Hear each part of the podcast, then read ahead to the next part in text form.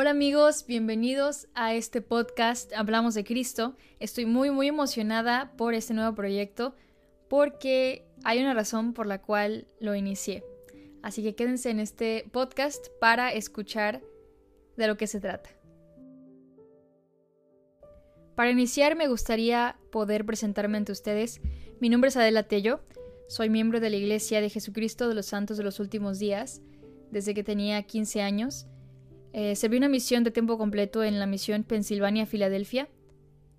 Y bueno, la verdad es que me encanta la iglesia, me encanta el Evangelio restaurado de Jesucristo y es por eso que decidí hacer este podcast, ya que en la conferencia general del año pasado, el elder Neil L. Anderson dijo que a medida que el mundo hable menos de Cristo, nosotros debemos hablar más sobre Él.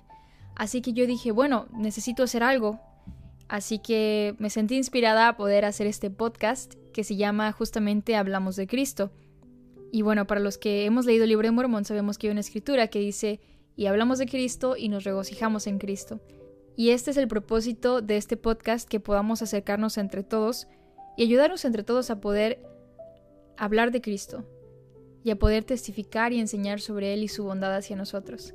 El día de hoy quiero hablarles sobre algo súper especial para mí, algo que marcó mi vida muchísimo y que siempre voy a recordar creo que hasta la eternidad y se trata de José y Emma Smith. Y al hablar sobre esto el día de hoy quiero que mediten en cómo ellos son un testimonio vivo de que debemos hablar de Cristo y que debemos vivir como Él nos ha pedido. Como les mencioné en el principio, yo serví en la misión Pensilvania-Filadelfia, Estados Unidos, con una asignación especial en el sitio de la restauración del sacerdocio, o sea, que serví donde el sacerdocio irónico fue restaurado y donde el 70% del libro de Mormón fue traducido. Y además, en este lugar que ahora se conoce como Oakland, Pensilvania, pero en ese tiempo era Harmony, Pensilvania, como lo leemos en Doctrina y Convenios, Emma Smith o Emma Hale nació. Ella fue la séptima de nueve hermanos. Ella fue una mujer extraordinaria que yo amo y admiro mucho bueno, antes de ponerme emocional al hablar de Emma Smith y José Smith, quiero pedirles que durante todo este podcast ustedes puedan recordar y puedan preguntarse qué fue lo que motivó a José y a Emma a seguir adelante a pesar de la dificultad y las pruebas. Y bueno, para darles un contexto en general, eh, nosotros conocemos la historia de José Smith. José Smith era un joven granjero, un joven que no tenía mucha educación, él nació en Vermont, pero sabemos que se mudaron a Palmira, a Nueva York. Y como sabemos, José Smith tuvo la primera visión, vio al Padre y a su Hijo Jesucristo cuando él tan solo tenía 14 años. La familia de José era muy pobre y entonces todos ellos tenían que buscar pequeños trabajos y de un lado a otro para poder sobrevivir, ¿verdad? Para poder ganar lo necesario para el sustento de su familia. Y aquí es amigos donde viene la parte súper importante para mí en la que me pongo súper emocional y súper emocionada porque como les mencioné yo serví en el sitio de la restauración del sacerdocio donde todas estas cosas que les voy a contar el día de hoy sucedieron. Así que esto me va a recordar muchísimo mi misión, me va a recordar esos días soleados de verano con más de miles de personas diarias dándoles tours por donde José y Emma caminaron, donde Emma creció, donde ella tuvo su infancia, donde el libro de Morón fue traducido. Entonces, quiero decirles que, que me siento tan feliz de compartir esto con ustedes porque esto forma parte de mi vida y forma parte de lo que fue mi misión. Así que puedo hablarles de esto con tanta seguridad y confianza porque esto fue lo que enseñé durante 18 meses en mi misión. Emma Smith fue la séptima de nueve hermanos. Ella era una mujer extraordinaria, ella tenía tantos talentos, a ella le encantaba cantar, ella era una mujer súper talentosa, le gustaba ir al río Susquehanna y estar en la canoa. Ella también sabía montar caballos. Ella era una mujer súper educada. Su familia era rica y ellos tenían un buen estatus social. Además que la familia de Emma era metodista. Y es por eso que Emma creció siendo religiosa, creyendo en Dios, porque su tío Nathaniel Lewis era metodista, era un predicador metodista súper reconocido en esta región. Y Emma, al estar involucrada en este ambiente, ella pudo desarrollar esta fe en Dios y en Jesucristo. Y una de las historias que a mí me encantaba contar durante mi misión, cuando yo estaba en la casa de Emma, es que la fe de una pequeña niña de aproximadamente 6-7 años pudo cambiar muchas cosas. Y la razón por la cual digo esto es porque el papá de Emma no era religioso, a él no le gustaba absolutamente nada que tuviera que ver con la religión, pero Emma sí creía en Dios, entonces ella quería que su papá pudiera desarrollar esta fe al igual que ella. Una vez ella decidió orar por él y su papá le escuchó. Imagínense ustedes que alguien que ustedes aman muchísimo ora por ustedes de esta manera, de una manera tan sincera y tierna. Esto conmovió el corazón de su padre, entonces su padre empezó a aceptar reuniones religiosas dentro de la casa de Emma y así fue como Emma desarrolló más fe y confianza en Dios. Lo que me encanta de esta historia es que esta experiencia marcó a Emma toda su vida. Y es algo muy interesante porque José Smith tuvo una experiencia con la oración a los 14 años y Emma la tuvo aproximadamente a los 6-7 años. Los dos sabían que Dios estaba ahí y que contestaba sus oraciones. Entonces fue muchísimo más fácil para Emma el creer en José, el creer que él había tenido una visión y que Dios realmente le había contestado. Y es aquí cuando yo me pongo a pensar en esta bella historia de amor de José y Emma. Y fue debido a que Emma confió en José y José se ganó su confianza que el 18 de enero de 1827, hace aproximadamente 194 años, José y Emma se casaron. Como ya mencioné, la familia de Emma era rica, por lo tanto ellos esperaban que Emma se casara con un hombre de su mismo estatus social. Además de que Emma obviamente era una mujer súper refinada y hermosa, y para su familia ella merecía un hombre que tuviera los medios para darle la vida que ella merecía. Emma era una mujer encantadora, ella tenía un cabello largo, oscuro, ojos color avellana y una actitud súper elegante. Su voz para cantar era sumamente hermosa y era soprano. Ella tenía una mente rápida e inteligente y bueno, también ella contaba con muchos atributos que en ese tiempo se consideraban importantes para el género femenino, como el ser una buena ama de casa y una excelente cocinera, ¿verdad? Imaginen qué tan impresionado habrá quedado José al ver a una mujer como Emma. De hecho, José le dijo esto a sus padres. Ella sería mi elección antes que cualquier otra mujer que haya visto. Entonces, José decidió pedirle matrimonio a Emma. Él fue directamente a la casa de Isaac Hale, el papá de Emma. ¿Y qué creen que pasó? Sí, lo rechazó. Así que a José y a Emma no les quedó de otra que casarse a escondidas. Y así fue, ellos se casaron en South Bembridge, Nueva York. Y después de eso, ellos se fueron a la casa de los padres de José para poder quedarse un tiempo ahí. Y así fue como inició la bella historia entre José Smith y Emma Hale. A pesar de la oposición que Emma enfrentó con su familia porque ellos no aceptaban a José, ella fue fiel y ella decidió seguir con su esposo. Hoy quiero rendir tributo a José Smith y a Emma Smith, porque gracias a ellos hoy podemos gozar de tantas bendiciones en la iglesia de Jesucristo. Algo que siempre he dicho es que siento que uno de mis propósitos en esta vida es poder ayudar al mundo a saber quién realmente fue Emma Smith. Porque se escuchan tantas cosas sobre ella, pero a veces olvidamos la parte especial que esta mujer tuvo. Si bien José Smith fue llamado como profeta del Señor, Emma Smith fue parte clave en la restauración del Evangelio de Jesucristo.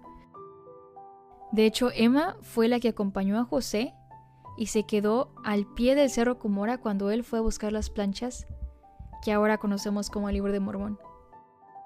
Emma fue la primera escriba de José Smith. Ella fue una mujer tan extraordinaria porque a pesar de que ella había perdido a su primer bebé y estar enferma de una enfermedad que casi la mataba, en medio de todo esto, ella estaba preocupada porque Martin Harris no había vuelto con el manuscrito de las 116 páginas del libro de Mormón. Muchas personas hablan y dicen cosas sobre Emma Smith y sobre por qué ella no fue al oeste de los Estados Unidos cuando los santos se mudaron hacia allá. Si queremos saber qué tan importante fue y es Emma para el Señor, debemos leer Doctrina y Convenio sección 25, en la cual el Señor le dice, Thou art an elect lady, eres una dama elegida. Imagínense que el Señor les diga eso. La verdad yo me sentiría súper especial. Y que además Él me haya pedido hacer una compilación de los himnos para su iglesia. Muchos de los himnos que tenemos en la iglesia actualmente fueron compilaciones que ella hizo. La verdad yo estoy tan agradecida por esa mujer que a pesar de toda la adversidad, a pesar de haber perdido seis hijos, siguió adelante. En mi misión continuamente yo meditaba en las bendiciones que yo actualmente tengo porque José y Emma decidieron sacrificar tantas cosas en su vida. Por ejemplo, Emma nunca volvió a ver a sus padres después de que se mudó de Harmony a Kirtland, a Ohio y a otros lugares de los Estados Unidos. José Smith pasó por tanta adversidad, fue rechazado, lo golpearon, estuvo en la cárcel. Perdieron seis hijos, sufrieron tanta, tanta adversidad en su matrimonio. Y a pesar de que hay tantas cosas que nosotros no entendemos, es bueno recordar que el Señor no solamente ve la apariencia, no solamente ve lo que está delante de nuestros ojos, sino que Él mira el corazón. Los dos como esposo y esposa pasaron por lo casi insoportable una y otra y otra vez. Y ellos son un claro ejemplo de que cuando pasamos adversidad debemos confiar en Cristo. Porque yo creo que si ellos no hubiesen tenido una fe firme en Cristo, quizás se hubiesen dado por vencidos muy fácilmente. Sin embargo, ellos siguieron adelante y lo que no los destruyó los hizo más fuertes, como dice el dicho. Si bien esto fue hace casi 200 años, el impacto que ellos siguen teniendo en nuestras vidas es impresionante. El recordar sus sufrimientos, sus triunfos, sus actos de bondad y servicio, todo esto vive en nuestros corazones y nos sentimos tan agradecidos por eso. Al meditar en cuanto a las situaciones que ellos pasaron, yo creo que nuestras dificultades parecen muy pequeñas y creo que muchos de nosotros a veces queremos darnos por vencidos. Pero algo que me ayuda bastante a mí es recordar, ok, si Emma lo hizo, también yo puedo. o si José Smith pudo con tanta persecución, también yo puedo. Agradezco tanto porque de todos los lugares en los que yo pude servir, el Señor me mandó a Harmony, Pensilvania donde José y Emma se conocieron por primera vez, donde el 70% del libro de Mormón fue traducido, donde Emma Smith fue escriba de José, donde José Smith recibió tantas revelaciones de doctrina y convenios, donde el sacerdocio único fue restaurado.